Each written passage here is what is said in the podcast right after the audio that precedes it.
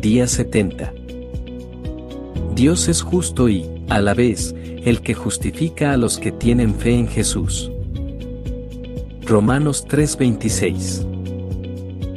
Ya que hemos sido justificados mediante la fe, tenemos paz con Dios, Romanos 5:1, y hasta nuestra conciencia deja de acusarnos, ver Romanos 2:15. El juicio y la justicia operan a favor del pecador y no en su contra.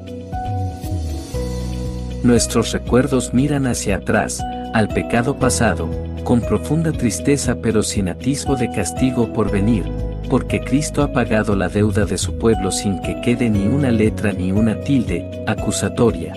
Mateo 5:18. Obtuvo un recibo de cuenta saldada y a menos que Dios fuera tan injusto como para exigir doble pago por la misma deuda, ningún alma por la que Jesús murió como sustituto podrá acabar en el infierno. Una de las primeras creencias de nuestra nueva naturaleza es que Dios es justo. Al principio, esta idea nos produce un gran temor, pero, ¿no es maravilloso que esta misma creencia en la justicia de Dios luego se convierta en la columna fundamental de nuestra confianza y paz? Si Dios es justo, yo como pecador que confía en Cristo jamás seré castigado.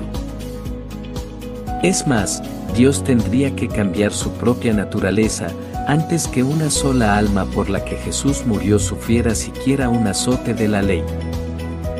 Por tanto, dado que Jesús ocupó el lugar del creyente habiendo recibido el completo castigo por la ira divina de Dios y habiendo sufrido todo lo que su pueblo debió de sufrir como consecuencia de su pecado, los creyentes pueden prorrumpir en un triunfal y glorioso, ¿quién acusará a los que Dios ha escogido?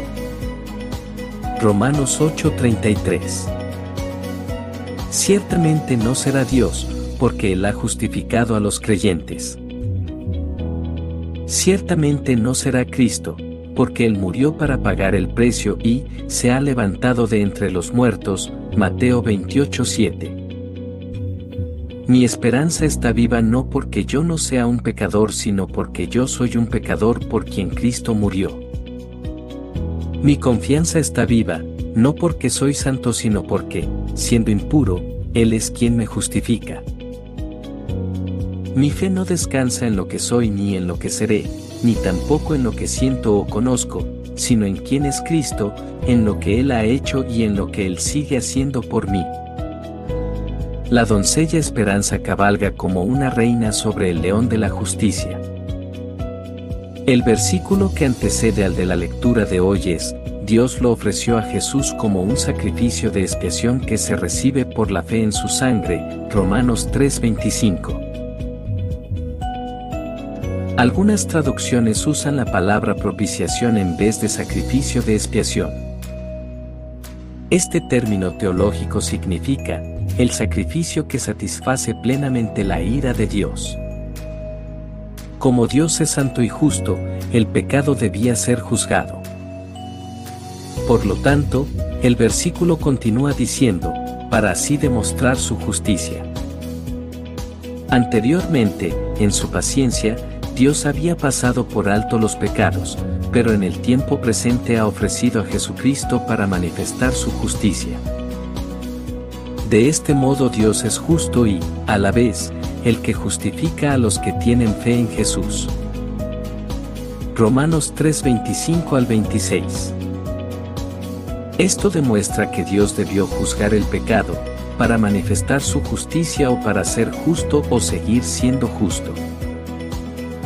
Dios no cambia, Santiago 1.17, y no puede negarse a sí mismo, segunda de Timoteo 2.13. Por tanto, el Señor no puede renegar de su naturaleza de ser justo.